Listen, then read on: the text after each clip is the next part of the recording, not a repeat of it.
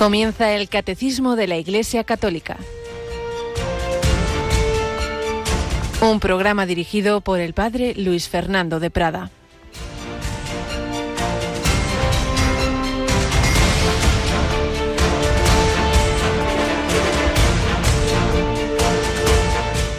Dijo Jesús a sus apóstoles, Id y proclamad que ha llegado el reino de los cielos, curad enfermos, resucitad muertos, limpiad leprosos, arrojad demonios. Gratis habéis recibido, dad gratis. Alabado sean Jesús, María y José. Muy buenos días en este jueves 13 de julio de 2023. Gratis hemos recibido la vida, la fe, el aire, el agua, la gracia de Dios, tantos regalos y la dinámica cristiana es lo que has recibido gratis, dalo gratis. Has sido objeto de perdón, de misericordia, y estás ahí racaneando yo a ese, no, no, no, le perdono, ese me acuerdo que me hizo, pues como haga el Señor igual, has recibido gratis la gracia y valga la redundancia, la fe, tantos regalos de Dios, y vamos ahí aplicando esa, esa dinámica comercial, eh, do, de, solo das si te dan, pues en este mundo en que todo se compra, no. Nosotros gratis hemos recibido, damos gratis. Es la dinámica de Radio María. Tantas personas que, tantos voluntarios, muchísimos, todo gratis al revés. Les cuesta, claro, si tienen que venir, si tienen que hacer esto, si tienen que hacer lo otro, pero porque tienen la conciencia de haber recibido mucho más, la tenemos, esa conciencia. Y eso apliquémoslo a toda nuestra vida. Lo más importante de la vida no nos lo hemos merecido, no nos lo hemos ganado con nuestro esfuerzo, lo hemos recibido, para empezar, la vida. Pues pidamos al Señor esa generosidad, ese amor misericordioso, ese dar. Y por supuesto, colaboremos con Él, como le pidió Jesús a sus apóstoles. El, el, de cada uno según nuestra vocación. Esto, claro, de una manera muy especial se cumple en los que tenemos ministerio sacerdotal a través de nuestras palabras, el Señor hace esos milagros, convierte el pan y el vino, perdona pecados, pero también a través de tus palabras, querido hermano, tu palabra, tu testimonio, tu ejemplo, tu catequesis, también el Señor toca corazones. Pues pon, pon tu, tu vida a su disposición para que Él también, que te ha dado tantas cosas gratis a través de ti, se las dé a otros. Y eso es lo que hacen nuestros voluntarios, que por cierto, Hoy comienza un nuevo voluntario en Radio María. Mónica, buenos días. Muy buenos días, padre. Pues sí, eh, em, el verano a veces eh, permite que haya nuevas aportaciones mm. y precisamente hoy empieza uno, esta noche. Fíjate que hace ya algún tiempo recibo un mensaje de una persona que me dice, mire, yo me he venido a, vivir a España, pero yo he estado viviendo eh, aunque es... Ahora se me ha ido el país de origen. Perú. ¿Te Perú, exactamente. dice, aunque soy peruano, pero yo me he formado la carrera de medicina, de especialidad psiquiatría en Alemania, también estuve en Inglaterra, pero en Alemania he estado trabajando hasta ahora y he estado colaborando con Radio María de Alemania, que se llama Radio Ref, eh, eh, y sigo haciéndolo a distancia. Ahora que me he venido aquí, si quieren, también puedo colaborar. Y dijimos, uy, sí, sí, queremos, queremos. a eso no podemos decir que no. claro, y de momento como el programa Os Daré Pastores lo hacen nuestros seminaristas y los seminaristas en verano no están en el seminario, pues muchos de estos jueves de este verano, a partir de hoy mismo, ¿verdad?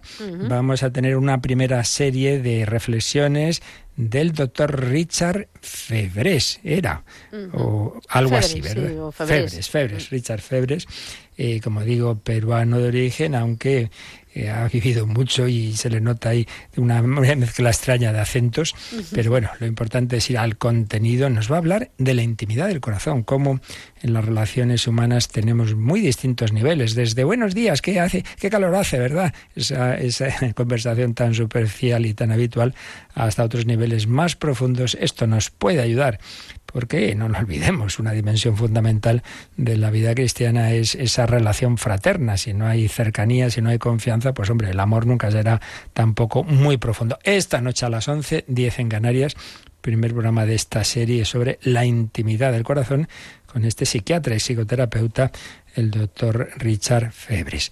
Y este sábado tenemos otra retransmisión, ya le volveré a decir al nuncio que no nos deja vivir, no nos deja vivir. Es que, padre, la vida de la Iglesia es así de rica y mucho más que no podemos abarcarlo todo en Radio María. Así es. Tenemos una nueva consagración episcopal y toma de posesión en una ciudad preciosa, amurallada, cerca de, relativamente cerca de Madrid, y es fácil de adivinar. Sí, sí, sí. Nos vamos hasta Ávila. Allí va a tomar posesión el nuevo obispo. Bueno, y a ser consagrado. Eso, exacto, a ser consagrado y a tomar posesión eh, Monseñor Jesús Rico García.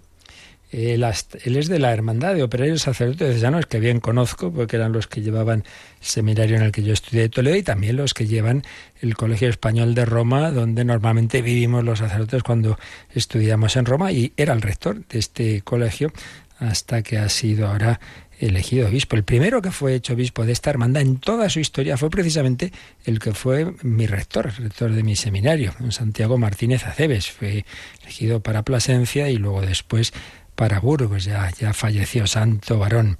Y luego tenemos el de el de Barbastro también. Y ahora este es el tercero, que si no me equivoco, pues que es nombrado obispo dentro de esa hermandad que fundó el beato Manuel Domingo y Sol, que promovía pues todo lo que era el cuidado de las vocaciones, la formación de los seminarios, etcétera. La iglesia, la iglesia está viva, pues con épocas mejores y peores, pero ahí está, el Señor sigue actuando gratis. Habéis recibido, dadlo gratis. Y en Radio María, pues ahí os damos gratis estos programas que nos dan gratis, como el de esta noche, o esas retransmisiones que haremos desde Ávila, la consagración de Monseñor Jesús Rico.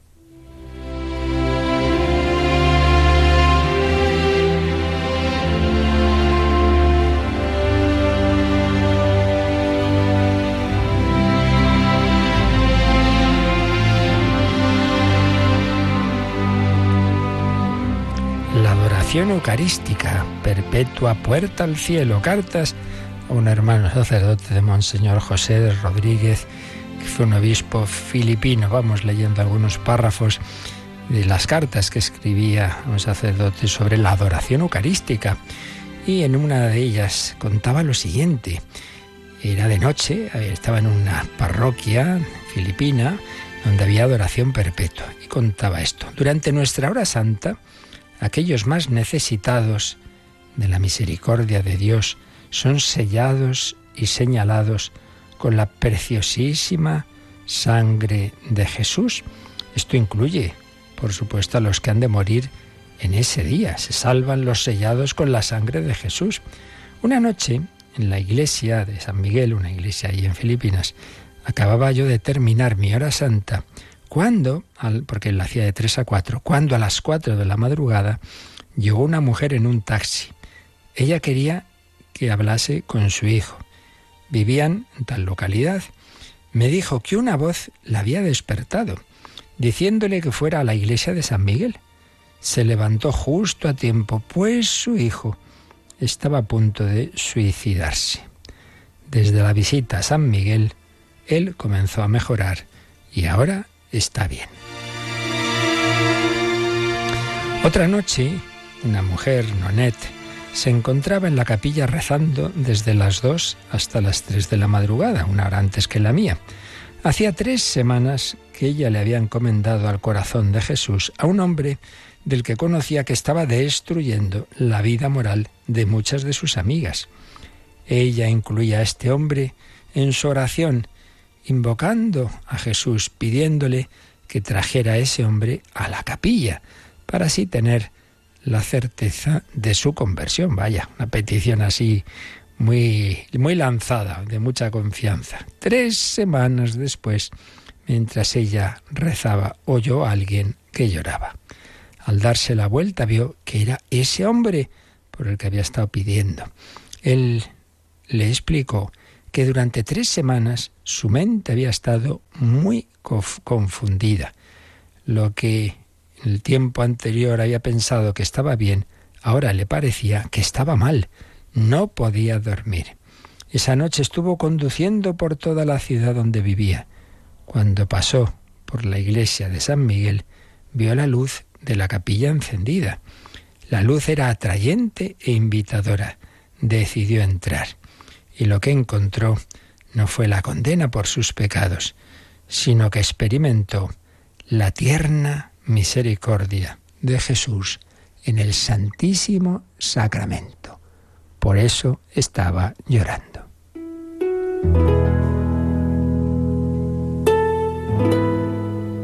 Cuando llegué a las tres, él me contó su historia. Oí su confesión, le di la absolución y desde entonces recibe la comunión diaria. La hora santa de aquella mujer Nonet fue de más valor que cualquier otra cosa. La preciosísima sangre de Jesús selló su alma y no pudo escapar de la gracia y de la misericordia de Dios.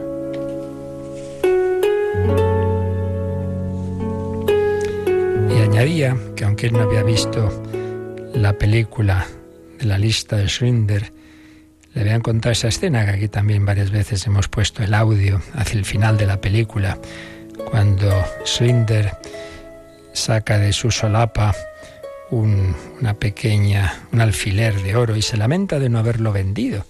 Pues con ese dinero podría haber comprado una vida más, salvar una vida más. Y lloraba. Y decía el obispo, si supiéramos el valor de una hora santa, nunca dejaremos pasar un solo día sin hacerla. Una vida más, un alma más. San Juan Pablo II, en Dominique Chene, dijo que la adoración sirve para hacer reparación por los males del mundo. No hay límite en el valor de una hora santa porque los méritos de la cruz son infinitos. Por esta razón, el padre John Hardon, un jesuita que estaba allí en Filipinas, señalaba que es imposible exagerar el valor de una sola hora de oración en presencia de Jesús en el Santísimo Sacramento. Jesús dijo, y yo, cuando fuere levantado de la tierra, atraeré a todos hacia mí. Con cada hora santa que hagamos, atraemos a la parroquia y al mundo entero las gracias que Jesús obtuvo para nosotros en el Calvario. El triunfo de la cruz es la misericordia que obtenemos del Santísimo Sacramento, que sella a todos y a cada uno de nosotros con la preciosísima sangre de Jesús.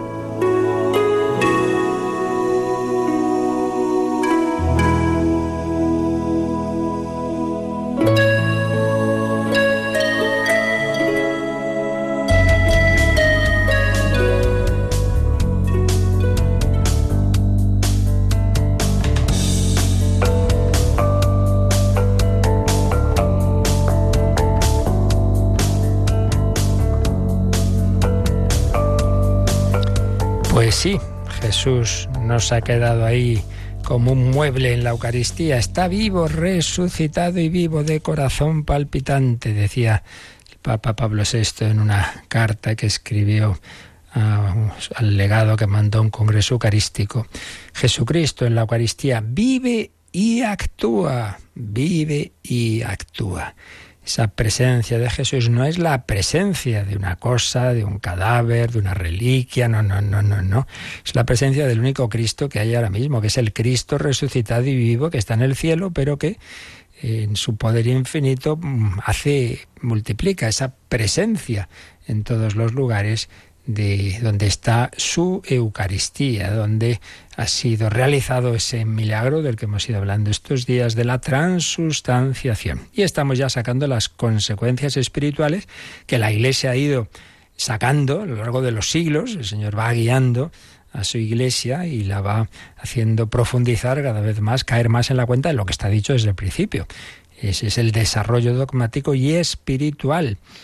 Eh, igual que en nuestra vida, pues desde pequeños pues oímos cosas, pero poco a poco las vamos entendiendo mejor y las vamos viviendo, pues también ocurre eso en la vida de la Iglesia. Por eso comenzábamos ayer ya después de la exposición más doctrinal y, dogmática de, de la fe de la Iglesia en la presencia de Cristo real, sustancial, corporal en la Eucaristía, pues todo eso como ha llevado a esa fe, a esa vivencia, a esa reverencia, a ese culto, a esa adoración, con muchísimas manifestaciones que poco a poco se han ido dando en la historia. Vamos a retomar el número que ayer leíamos, ayer lo hacíamos con todos los números marginales que sugiere el catecismo y simplemente releemos el texto del 1378, enseguida veremos el siguiente que está muy unido a este, letra un poquito más pequeña, porque bueno, es un poquito como una ampliación.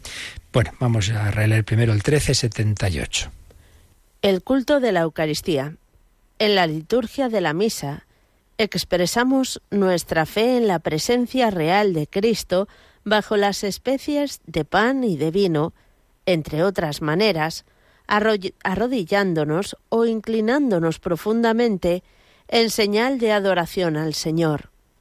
La Iglesia Católica ha dado y continúa dando este culto de adoración que se debe al sacramento de la Eucaristía, no solamente durante la misa, sino también fuera de su celebración, conservando con el mayor cuidado las hostias consagradas, presentándolas a los fieles para que las veneren con solemnidad, llevándolas en procesión en medio de la alegría del pueblo. Esta última frase, ya decíamos ayer, es una cita de la encíclica de San Pablo VI, Mysterium Fidei, número 56. Bueno, vamos a ver. Tenemos claro que desde el principio, desde el principio, los primerísimos testimonios que tenemos, bueno, ya en el Nuevo Testamento, ya en San Pablo, eh, recogen esa fe en las palabras de Jesús. Esto es mi cuerpo, esta es mi sangre. Pero es verdad que dice Jesús, tomad y comed, esto es mi cuerpo, tomad y bebed, esta es mi sangre. Es decir, el primer sentido de esa presencia de Jesús bajo las especies de pan y vino es que lo comulguemos, de lo que ya hablaremos más adelante, será el siguiente bloque de, de números del catecismo. Pero antes de comulgarlo, aquí está Jesús y además no simplemente aquí está, he dicho está, mejor, esto es, ya no es pan y vino, aunque lo pueda seguir pareciendo, sino realmente es el cuerpo y la sangre de Cristo. Y hay un tiempo antes de comulgar y terminar la misa y ahí siguen esas formas. Bueno, entonces, eso que siempre ha querido la Iglesia, que se ha visto en muchos detalles desde el principio, como ahora recordaremos, es verdad que como pasa en otros temas, eh, por ejemplo, mucho con el tema de la devoción a la Virgen, con el sacramento de la confesión, que ya veremos, poco a poco se ha ido como profundizando en ello y sacando como más consecuencias. Obviamente eh, creemos que como Jesús prometió, guiados por, por el Señor, por el Espíritu Santo, en esa evolución, en ese profundizar y sacar cada vez más consecuencias. Pero desde el primer momento estaba esa fe. La prueba la tenemos en detalles como este. Uno, que en los primeros relatos de la celebración eucarística, al ir a comulgar, dice que, que se, hacía con, con, una reverencia ante ese Señor que iban a recibir. Y segundo, porque no, o sea, no solo comulgaban los que estaban en la misa, sino que se enviaba a través de los diáconos, otros encargados, que llevaran la comunión a los que no habían podido asistir, enfermos, a, presos que estaban en las cárceles, por ser cristianos, precisamente en muchos casos, claro, etcétera. Por tanto, había esa fe en esa presencia de Jesús. Lo que pasa, claro, primero, no había iglesias, no hay que olvidarlo. No había iglesias que al revés. Todo había que hacerlo pues, muchísimas veces mm, en, secreto por, por, la situación o de persecución declarada o en algunas épocas más tranquila la cosa, pero siempre eh, con la espada en alto, ¿no? Entonces no había esas iglesias, eh, se tenía que hacer todo de una manera más discreta, pero siempre estaba esa fe en esa presencia del Señor. Por tanto, primero, en la misma Santa Misa, esa reverencia, esa adoración antes de comulgar. Pero segundo, lo que nos ha leído Mónica de este número 1378, citando a Pablo VI, como también fuera de la misa estaba esa fe. Lo que pasa es, repito, cuando ya, claro, ya sí que se van haciendo iglesias y se va profundizando en lo que significa que Jesús se ha quedado aquí. Y em, también, como en tantos temas ha ocurrido, cuando alguien niega una verdad eh, de la fe de la iglesia, cuando se negó la presencia de Jesús en la Eucaristía, justamente eso da lugar a que se puedan explicar mejor las cosas, esas negaciones dan pie a, fundamentar esa fe y precisamente a, una reacción del pueblo diciendo, ¿cómo que no está aquí Jesús? Claro que está. Y entonces, bueno, luego también el Señor con actuaciones especiales, como fue aquellas revelaciones de aquella monja que dieron lugar a la fiesta del Corpus Christi, en fin, una serie de factores que van haciendo que a lo largo de la historia cada vez eh, el Señor haya querido destacar más que no solamente si se ha quedado en la Eucaristía para comulgarlo y tenerlo ahí guardadito para dar la comunión, sino que esa presencia suya en la Eucaristía nos da pie a una forma de adoración, no la única, pero muy importante, la adoración eucarística. Pero repito, esto se ha ido pues viendo a lo largo de los siglos. Así resumiendo, porque esto podríamos estar horas y horas resumiendo el resumen que diversos autores a su vez hacen de esta historia, podemos mm, decir lo, siguiente. Eh, en primer lugar, como ya he dicho, los relatos más antiguos mm, dejan clara esa fe en la presencia permanente. San Justino nos habla de, de, que los diáconos llevan lo que llaman los dones, lo que él llama los dones eucaristizados, los llevan a los ausentes. Vemos también textos en que se dice mucho cuidado, mucho cuidado con las partículas. Y cuando se hace alusión, se comulgaba en la mano, dice mucho cuidado al coger la forma, los dedos bien juntitos, que no se pierda ninguna partícula. Algún autor, algún santo padre pone el ejemplo, tampoco hay que intentar no perder una frase de la palabra de Dios cuando se lee las lecturas, pues tampoco, eh, con más razón, el no perder ninguna de esas partículas. Está clara la fe en esa presencia fuera de la misa también, porque se va a llevar esa comunión. Más datos que tenemos de, la historia, bueno, de, la celebración. Al principio, eh, la Eucaristía solo se celebraba, que sepamos, ¿eh? porque aquí nos perdemos en, en, los siglos y con pocos documentos y máximo cuando ya digo eran épocas de persecución. Pero según parece la Eucaristía se celebraba los domingos. Bueno, normalmente ya la noche anterior del domingo o la madrugada, o sea, del sábado domingo o la madrugada del domingo. No parece que se celebrara entre semanas. Sin embargo, según Tertuliano, eso no significaba que solo se comulgara el domingo porque hay alusiones a llevar la Eucaristía entre semana. O sea, que había personas que comulgaban entre semana y entonces hay algunas indicaciones de que hay que tener cuidado de cómo se lleva la Eucaristía. Y a veces, claro, están los peligros que también hay de las cosas buenas, ¿no? Eh, Novaciano, hacia el año 250, dice, hombre, que no se lleve nadie la Eucaristía y consigo, y justo van y entran a un espectáculo, al circo, no sé qué, hombre, no, eso no. Pero lo que ahora nos interesa, como que tenía muy claro esa presencia de Jesús que se llevaba mm, entre semana para dar la comunión, se llevaba en algún, alguno de esos momentos. Fe en la presencia permanente y reserva de la Eucaristía en casas particulares. No había iglesias, recordémoslo. Bueno, pero ya, claro, ya cuando ya va pasando esa época de persecución, ya empezó a haber iglesias. Entonces se reserva la Eucaristía en Oriente y en Occidente. Pero se reserva normalmente como en lo que llamaríamos las sacristías, porque la, un poquito la, idea, la práctica que había era que se reserva para dar la comunión para dar la comunión, sobre todo a los enfermos, a los que no han podido venir. Entonces se reserva con sumo cuidado, pero no había la conciencia de decir, oye, pues ya que está aquí Jesús, hacemos nuestra adoración ante Él. No, sino un sitio así discreto. Se cuenta que un anciano se sintió gravemente enfermo. Mandó un niño al sacerdote para pedirle que le trajera la comunión. El sacerdote, no pudiendo ir, entrega la Eucaristía a ese niño, debía ser un niño bien formadito, y le da instrucciones para administrarla al anciano. Por tanto, la Eucaristía estaba en las iglesias, en una habitación cercana, que llamamos sacristía, y allí se guardaría en algún sitio discreto y seguro, una alacena, pero para este fin, de poderla llevar a los enfermos. Por tanto, estaba bien clara esa fe, pero parece, parece, ya digo, que es que claro, no, nos faltan documentos de esos primeros siglos. Parece que no había propiamente culto de adoración. ¿Sabéis dónde hacían más la adoración? Pues lo hacían mm, en torno al altar, lo cual también está ligado a la Eucaristía, porque ¿por qué se veneraba el altar? Hombre, porque en el altar se hacía, eh, precisamente se celebraba la misa y se hacía presente el Santísimo Sacramento.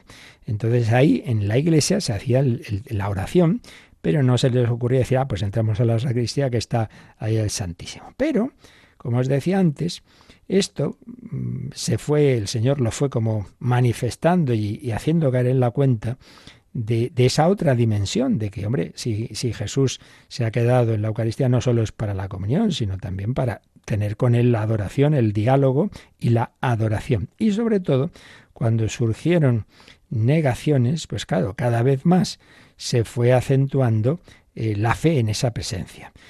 Por otro lado, más o menos, más o menos a partir del siglo XI, se va pasando el Santísimo de la sacristía al interior de la iglesia, al menos en Occidente. Esto, mm, al principio, ¿sabéis dónde se ponía? Pues se ponían encima del altar, como colgando de un baldaquino, una especie de vasos en forma de paloma. Paloma en latín es columba y por eso se, llama el columbario y esto significa otra cosa, ¿verdad? Pero sí, se ponía como unas palomas encima del altar, precisamente porque ahí se celebraba la Eucaristía, y en esas palomas estaba el Santísimo Sacramento. Y ese ya no era directamente para dar la comunión, que obviamente también cuando hacía, hiciera falta sí, pero sino para asegurar esa presencia del cuerpo del Señor sobre el altar. Y esto primero se hizo en monasterios, en monasterios. Y aquí está la importancia de los benedictinos y concretamente en Francia, dos monasterios van a ser muy importantes en este tema, Bec y Cluny, famoso monasterio, los cluniacenses. Bueno, pues allí sí que está ya más demostrado, como ya estamos hablando ya solo de hace mil años, solo. Ahí ya tenemos más datos dentro de que, en fin, tampoco demasiados. Tenemos más datos de que comienza a darse un culto de adoración al cuerpo del Señor presente sobre el altar. Y comienzan ciertas prácticas que hoy pues conocemos bien, pero que, que, entonces fueron poco a poco. ¿Cuáles? Pues hacer ya la genuflexión ante el cuerpo de Cristo. El incienso, el encender una lámpara delante del Señor. Claro, todas estas cosas que hoy día pues nos parecen obvias, pues no nos extrañe. Todas estas cosas han sido poquito a poquito. El Señor va iluminando, ¿no? Va mostrando pues aspectos que nos ayudan a vivir más lo que ya estaba desde el principio. Y vuelvo a repetir, sobre todo será cuando lleguen las negaciones en concreto de este personaje berengario, que negaba la presencia sustancial de Cristo en la Eucaristía, entonces hay una gran reacción, tanto en, en teólogos como en el pueblo de Dios, para reafirmar esa presencia sustancial de Cristo. Entonces habrá eh, una serie de manifestaciones cada vez más de, la alegría de tener a Jesús de esta manera. ¿Y qué es eso que no está aquí? Claro que está. Pues vamos a adorar a Jesús. El Santísimo ya no está en la sacristía, ya se va llevando al presbiterio. Pero mm, hay otro momento en que ya no se dejan esas palomas encima del altar, sino en una especie de alacena en el presbiterio. No es todavía el sagrario actual, sino que era más bien una cavidad cerrada en una pared lateral, más bien seguía siendo no para la adoración, sino para la comunión, pero fue un paso para que luego ya poco después se, se hiciera pues lo que ya serían los sagrarios o tabernáculos. Eh, recordemos que cuando Berengario niega esa presencia real, el Papa Gregorio VII le hizo retractarse e insistió en que el cuerpo que recibimos en la comunión es el mismo que tuvo Jesús, ya se entiende que transfigurado y glorificado, pero el mismo que nació de María en Belén, que estuvo clavado en la cruz y por supuesto que es el que está ahora a la derecha del Padre. Y la sangre que bebemos es la que brotó del costado del Señor. Pues bien, eh, en esos momentos, siglo XI, siglo XII, que por otro lado también algunas tendencias eran un poco rigoristas en el sentido de de no ser tan fácil la comunión, mm, lo que va a desarrollarse mucho es la devoción a ver el cuerpo del Señor, verlo. Hombre, esto como, como tantas cosas ocurre, ¿no? Tantas veces ocurre en el pueblo cristiano, pues hombre, siempre hay quien vive estas cosas con algunas formas no tan puras y un poco mezclado con, con algunas cosas que a veces hasta puede ser superstición. Entonces esa devoción a ver el cuerpo del Señor, algunos la entendían casi como, como un cuerpo, como decía antes, ¿no? Como una cosa así como más material. Veo el cuerpo del Señor y ya está. Entonces, sacerdote, que tarde mucho en la elevación, porque comenzó a hacerse entonces, no se hacía antes, que en el momento de la consagración, una vez terminadas las palabras, esto es mi cuerpo, entregado por vosotros, el sacerdote elevará la forma. Eso empieza entonces empieza pues en esa época, siglo XI, siglo XII, los monjes de Cluny desarrollan ese rito nuevo, la elevación. En realidad, el sentido principal con que lo interpretaron los teólogos y liturgistas de aquella época era ofrecer un ofrecimiento de la misa, un ofrecimiento del sacrificio eucarístico, un ofrecerlo al Padre, pero también también el ver a Jesús, la adoración de Jesús. Y fijaos cómo precisaban que el obispo de París, Odón, eh, prescribió que se tuviera cuidado de que hasta que se terminaran las palabras de la consagración del, del pan, la hostia la tuviera el sacerdote todavía a la altura del pecho, no, las, no la elevara hasta que hubiera terminado, porque si no, dice, hombre, si todavía no ha pronunciado esas palabras y la eleva, los fieles están adorando el pan, no, el pan no hay que adorarlo. Hay que adorar el cuerpo de Cristo cuando ya está. ¿Y cuando está? Cuando termina la fórmula de la consagración. Es decir, estaba muy claro, muy claro, que, que es una vez que termina la consagración cuando se eleva y cuando se adora. Esto también se dice en un sínodo de Londres el año 1215, que no se eleve hasta terminadas las palabras, para que no se adore a una criatura en lugar del Creador. Por tanto, vemos claramente la adoración. Bueno, pues más o menos en, estos siglos, en estos años, sobre todo, como digo, en torno a los monasterios, van desarrollándose una serie de costumbres que hoy ya, pues claro, las conocemos muy bien, repito. Hemos dicho el, poner la, vela, el elevar la, la sagrada forma, pero también tocar la campanilla, y no solo dentro del templo en el momento de la elevación, sino también la campana de la iglesia o del monasterio, para que los que no estaban en esa celebración lo oyeran y a su manera desde fuera se unieran y dieran gracias y adoraran a Jesús, qué bonito. Y obviamente, obviamente, un momento clave va a ser esa fiesta del Corpus Christi, que bueno, hay una, por un lado, una inspiración de, del Señor a una religiosa, eh, ella escribe al obispo, al papa, y bueno, el caso es que una vez discernido el tema y consultado con, con, los teólogos, entre otros ni más ni menos que Santo Tomás de Aquino, el Papa Urbano IV va a dar una bula, la bula Transiturus de Ocmundo, en la cual en efecto instituye la fiesta del Corpus Christi, que el Señor le había manifestado a esa religiosa que faltaba, digamos, en la liturgia de la Iglesia. Pero veis, el Señor tiene mucha paciencia. Esperó siglo, siglo XIII, ni más ni menos. Es decir, bueno, pues cuando tenía que llegar la fiesta que convenía que se instituyera, se instituyó. Antes no es que no se creyera, ya, ya hemos visto que desde el primer momento se cree, pero todo, todo tiene su, su momento. Por eso no hay que absolutizar nunca una determinada época, no hay que quedarse tampoco nunca en una determinada época, sino decir, bueno, cada, el Señor tiene una providencia, igual que el Hijo de Dios no se hizo hombre hasta que pasó muchísimos siglos y milenios, todo llegó a su momento, la plenitud de los tiempos, también en el desarrollo de la vida de la Iglesia, el Señor va guiándola y va dando en cada momento lo que más conviene. Así pues, fiesta del Corpus Christi. Y hemos ido viendo por cierto, he dicho la elevación de la forma. Al principio solo se elevaba la forma, no el cáliz. No porque no se creyera en la, en la presencia de Cristo en el cáliz, sino porque, claro, en el cáliz tú no ves, los fieles no ven, no ven dentro. Y lo que querían era ver el cuerpo. Entonces, la forma sí la veían, cáliz no. Pero, claro, ya posteriormente, pues se dijo, bueno, pues aquí eh, Jesucristo está aquí como está en la forma, pues también hay que elevarlo. Entonces ya se hicieron las dos elevaciones, la, del, la de la forma, una vez ya consagrado el cuerpo de Cristo, y la del cáliz, ya digo, eso fue bastante posterior, porque había mucho como esa fe de que lo importante era ver al Señor. Ya digo que esto luego se mezcló, pues la buena fe de tanta gente sencilla, había quien iba de misa en misa, y ahora voy a ver al Señor en otro sitio. Bueno, vamos a verle. Bueno, lo importante no era eso, pero bien, indica esa fe tan grande y ese pensar, pues como aquella mujer, la hemorroísa, ¿no? Solo con que toque a Jesús, pues me curaré, pues en aquel momento muchos decían, no, con que vea al Señor, pues Él también me dará lo que necesito. Bueno, vamos a quedarnos un poquito dando gracias al Señor, porque todo esto, en definitiva, es una manifestación de su amor, de su amor infinito, divino y a la vez humano.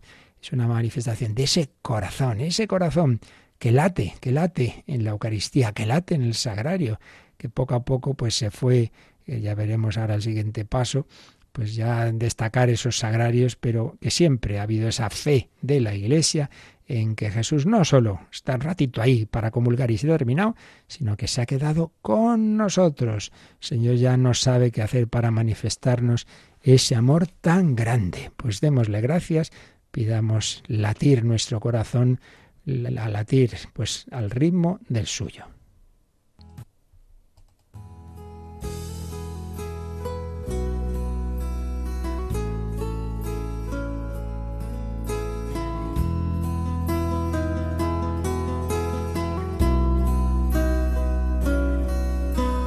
Hay un corazón que emana, que palpita en el salario el corazón solitario que se alimenta de amor. Es un corazón paciente, es un corazón amigo, el que habita en el olvido, el corazón de tu Dios.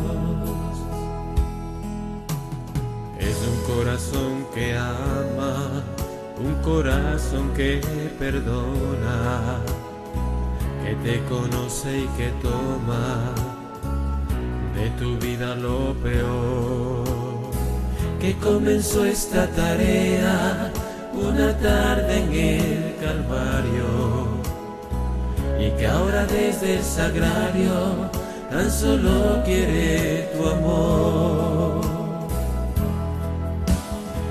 Decirle a todos que vengan a la fuente de la vida. Hay una historia escondida dentro de este corazón.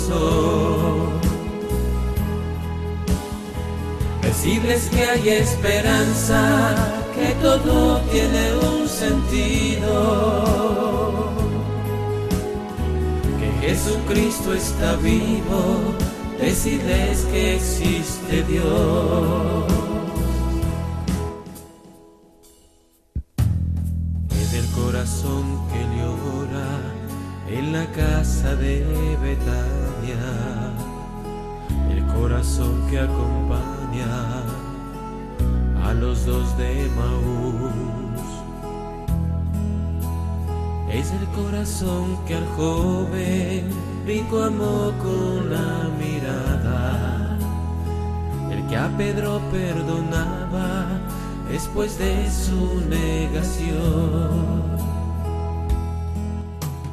Es el corazón en lucha del huerto de los olivos, que amando a sus enemigos hizo creer al ladrón. Es el corazón que salva por su fe a quien se le acerca, que mostró su herida abierta al apóstol que dudó. Decirle a todos que vengan a la fuente de la vida hay una historia escondida dentro de este corazón. Decirles que hay esperanza, que todo tiene un sentido. Que Jesucristo está vivo, decirles que existe Dios. Decirle a todos que vengan a la fuente de la vida. Hay una historia escondida dentro de este corazón. decirles que hay esperanza, que todo tiene un sentido, Jesucristo está vivo, decirles que existe Dios, que Jesucristo está vivo, decirles que existe Dios, que Jesucristo está vivo decirles que existe Dios.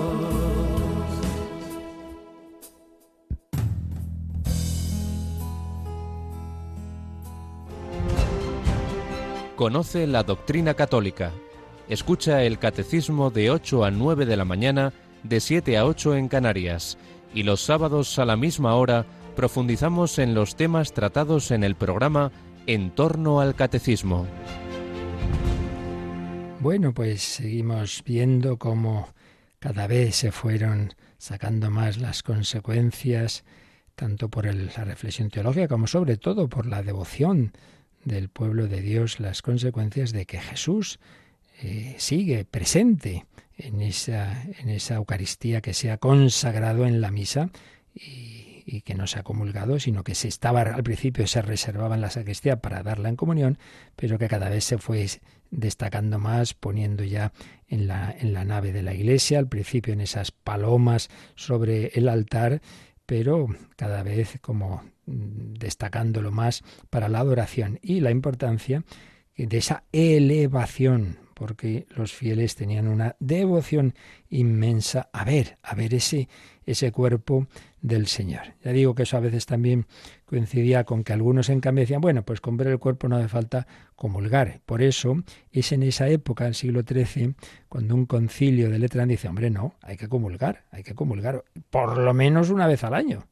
Ese, de ahí viene ese mandamiento de la Iglesia de al menos en Pascua comulgar, al menos, claro, mínimo minimísimo, que por supuesto el consejo era hacerlo muchísimo más, pero viene de ese momento que pues esto es lo que pasa, ¿no? Que como siempre hay que tener ese equilibrio de tantos aspectos de los misterios cristianos, a veces una persona por acentuar un aspecto se, se olvida del otro.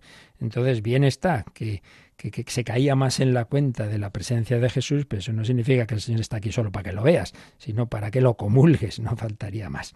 Pero bueno, lo que ahora nos interesa es que la emoción del pueblo cristiano fue extraordinaria de ese de ese ver a Jesús que se ha quedado con nosotros, que podemos ver el cuerpo del Señor. A veces al sacerdote le decía, no, no, tarde usted un poquito más, por favor, en bajar el cuerpo, déjenos que lo miremos bien y súbalo bien, que, que aquí somos muchos en la iglesia y los que están lejos no, no, no lo vemos bien.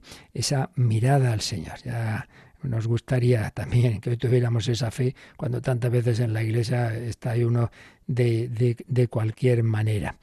Como os decía, primero es la elevación de, de la forma, luego ya sería más tarde la del cáliz, y también se añadió la incensación de las especies eucarísticas. Esto también la misa solemne se hace hoy día, como sabéis. En ese momento de la consagración se inciensa, se inciensa. Cada vez van entrando más gestos que nos ayudan a vivir esa fe. Por ejemplo, el arrodillarse delante del Santísimo, que ya venía de atrás, como hemos dicho, ya de esos monasterios, pero que de, una manera como ya claramente mandado está en el misal de San Pío V, ahí ya nos iríamos al siglo XVI. Eh, la elevación de la Sagrada Forma y toda esta fe también dio origen a, a muchísimas oraciones. Por ejemplo, parece que es de principios del siglo XIV, la famosa oración que tanto gustaba a San Ignacio de Loyola, el ánima Christi, alma de Cristo, santifícame, cuerpo de Cristo, sálvame. El adorote devote, que casi seguro es de Santo Tomás de Aquino, el ave verum corpus. Luego el uso de la lámpara encendida, ya hemos comentado que parece que aparece en, en, en en 1068. Eh, al principio no era una lámpara perpetua, sino que lucía desde el jueves santo hasta el viernes siguiente, pero poco a poco se va imponiendo dejar encendida esa lámpara. Y nos quedábamos antes en la fiesta del Corpus Christi. Fue instituida, que no he dicho la fecha, en 1264, 1264.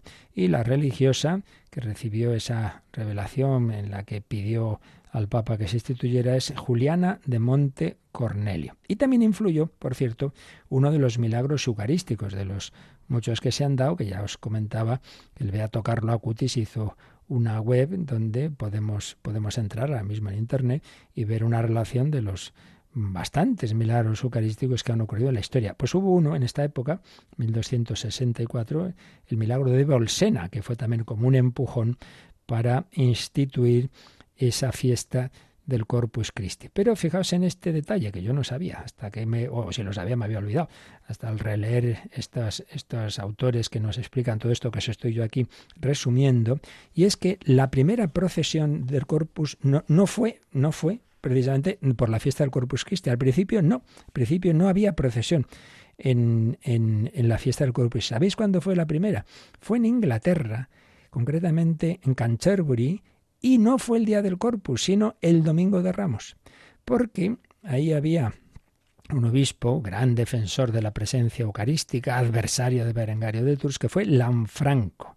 Pues bien, Lanfranco puso que en la procesión del domingo de Ramos, dado que ese día se conmemora que Jesús entró en Jerusalén como rey, dice, pues eso vamos a hacerlo nosotros, de manera que unos diáconos lleven el Santísimo Sacramento. No lo llevaban a la vista, no había todavía la custodia, eso todavía fue después, aquí cada cosa poquito a poquito, sino en una arqueta.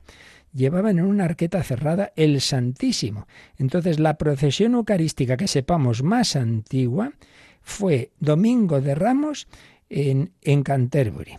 Y claro, como era Domingo de Ramos, pues de ahí procede ese tono de honores regios que históricamente tiene la procesión del Corpus Christi, honores a Cristo Rey. Por eso, en nuestra, en, España, bueno, en Toledo, anda que no lo, lo habremos visto, a la salida y la entrada de la custodia que se toca el himno nacional, la marcha real, porque ese es el verdadero Rey, Jesucristo. Pero ya después, y así, una vez que se instituye la fiesta del Corpus Christi, pues poco a poco se ah, pues ese día hacemos procesión, procesión. Al principio, ya digo, de modo no visible, sino dentro de una arqueta. Pero si estábamos diciendo que al pueblo le gustaba ver al Señor y por eso pedían la elevación de la forma en la misa, hombre, pues entonces también en la procesión que se vea y es cuando ya se inventa la custodia. Claro, aquí no tenemos datos exactos de exactamente cuándo fue la primera vez, porque claro, no, no estamos hablando de nuestra época donde todo se apunta y aparece en 40 sitios, eh, eh, sino que época de, de mucho menos registros. Pero vamos bien, vamos encontrando datos que nos hablan de, de todo esto más o menos en esta, en esta época. La, la custodia en su forma actual. Entonces, ahora veo el cuerpo del Señor, lo adoramos, lo adoramos. Pero claro, ¿cómo termina la procesión del corpus? Pues llega a la iglesia. Entonces ya está la custodia en el siglo XIV, la custodia se deja sobre el altar para seguir adorándola. Ah, pues de ahí que va a venir. Oye, pues no hace falta que haya procesión. Podemos hacer también otros días exposición del Santísimo, aunque no haya habido antes procesión. Entonces, siguiente paso. ¿Veis? Aquí todo como progresivo. El Señor nos va dando pues otras formas sugiriendo, como luego seguirá haciendo, ¿no? que siempre en continuidad y siempre partiendo de que lo esencial está dicho desde el principio, porque lo esencial es que esto es mi cuerpo, pero vamos sacando las consecuencias y el Señor para cada época va dando como otra ayuda más que ayude a vivir lo que ya estaba desde el principio. Entonces esa adoración del Santísimo expuesto en la custodia. Pero claro, el siguiente paso va a ser decir, bueno, pero aunque no esté expuesto, porque no vemos que esté el sagrario así bien visible. Y entonces ya surge el sagrario en su forma actual. Básicamente se difunde a partir del siglo XIV. Entonces, aunque no esté expuesto, es el mismo Jesús, pues también vamos a hacer oración, adoración a Jesucristo que está presente en el sagrario. Bueno, bonita historia, Mónica, ¿no te parece todo lo que estamos aprendiendo? Yo estoy alucinada. Pues comprendiendo estas cosas es como valoramos mucho más lo que tenemos ahora. Hmm. Así es. Pues mira, ya no nos da tiempo, pero el siguiente número justamente nos va a hablar del sagrario tabernáculo. Pero bueno, como esto es tan bonito y no solo bonito, sino para provechoso para nuestra vida espiritual, no, no hablo de bonito en cuanto estético, sino en el sentido de la belleza del amor del Señor que, no sabe qué inventar, pues bueno, sí sabe, ¿no? Porque luego pues el corazón de Jesús nos dará más regalos, ¿no? ¿Y por qué? Venga, eh, la gente está perdiendo la comunión frecuente, venga, primeros viernes de mes. Y así poquito a poquito el Señor, pues en su amor y su misericordia para atraer a todas las ovejas perdidas, pues, pues va dándonos estas pistas, ¿no? Que nos llevan hacia Él el sagrario, la procesión del Corpus, la procesión anterior del Domingo de Ramos, la exposición del Santísimo. Bueno, como digo, lo siguiente que veremos será los sagrario, pero bueno, volveremos a repasar esto, a profundizar y a seguir contando lo que ocurrió después. Luego va a llegar toda la crisis protestante, va a llegar otra vez la reacción que va a ser en el Concilio de Trento y más cosas de la espiritualidad eucarística que luego se van a desarrollar muchísimo. Por ejemplo, los congresos eucarísticos. Pero bueno, esto lo dejamos ya para el próximo día. Y lo importante es que lo vivamos, que, que verdaderamente valoremos este regalo inmenso que nos ha dejado el Señor. Si tenéis algún comentario, alguna pregunta, pues algunos minutitos nos quedan todavía. Participa en el programa con tus preguntas y dudas. Llama al 91005 9419.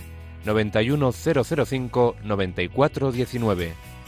Puedes escribir un mail a catecismo arroba radiomaria.es o escribirnos un mensaje al teléfono de WhatsApp 668 594 383 668 594 383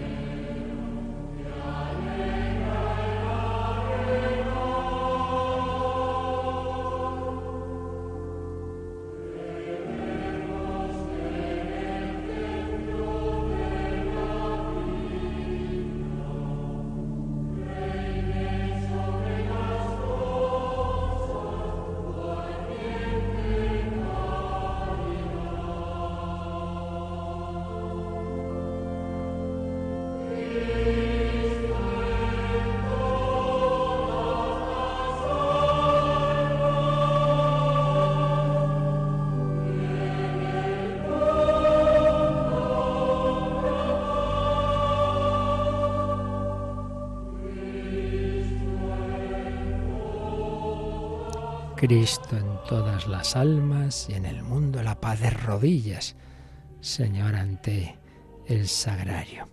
La fe, la fe que está dada desde el principio en la revelación de Jesús y lo que va haciendo la Iglesia guiada por el Espíritu Santo, prometido por Jesús, es ir profundizando en esa fe que está desde el principio. Por eso hay una pregunta que, tal como está redactada, no acabo de entender muy bien exactamente lo que pregunta, pero bueno, básicamente la idea creo que es esta, ¿no? Jesús dijo, como el Espíritu Santo recordará lo que os he dicho, os guiará hasta la verdad plena. Entonces, aunque la revelación ya está acabada en Cristo y en, tras la muerte del último apóstol, pero no olvidemos, la revelación no está simplemente recogida en la Escritura, sino en toda la tradición y custodiada por el magisterio de la Iglesia, al que Jesús ha prometido esa asistencia del Espíritu Santo y ha dicho quien a vosotros escucha a mí me escucha. Por eso hay que fiarse de la Iglesia que va discerniendo cuando realmente estos, estos pasos que hemos recordado, ¿no? vienen del Señor o son eh, cosa que se le ocurre a uno por ahí. Por eso esa monja que lo de la fiesta del corpus se discernió y se vio, sí, sí, esto tiene su fundamento. El Señor le habrá dicho o le ha dejado de decir, eso es un tema privado, pero lo que, lo que sugiere está bien, pues ya está, estupendo, la fiesta del Corpus Christi. Por eso hay que fiarse de la Iglesia, y esto en todo, en las formas de la liturgia, en las formas de dar la comunión, etcétera, etcétera. Pero también, también hay que saber que hay cosas que están señaladas en las normas y, otras son opcionales. Por ejemplo, le preguntan por la campanilla. La campanilla es opcional. Es una cosa que sobre todo se, se, hizo en iglesias grandes y, y, como digo, incluso tocando para afuera, ¿no? Pero no es obligatorio. No es obligatorio la campanilla. Ayuda, entonces si se hace estupendo, pero no es obligatoria.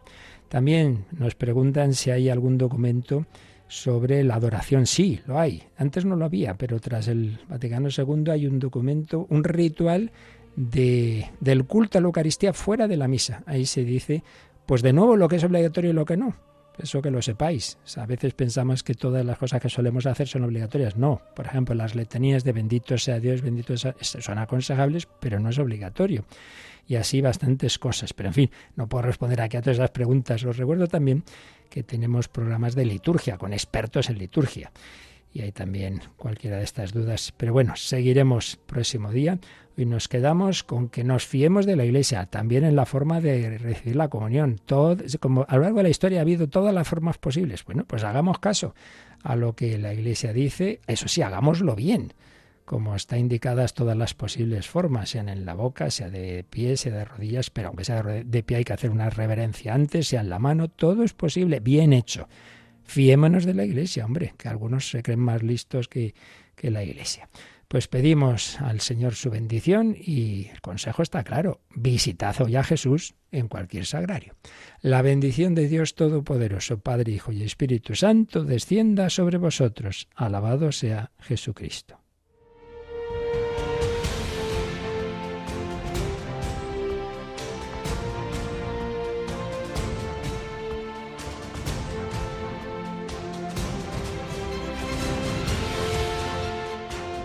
Han escuchado en Radio María el Catecismo de la Iglesia Católica, un programa dirigido por el Padre Luis Fernando de Prada.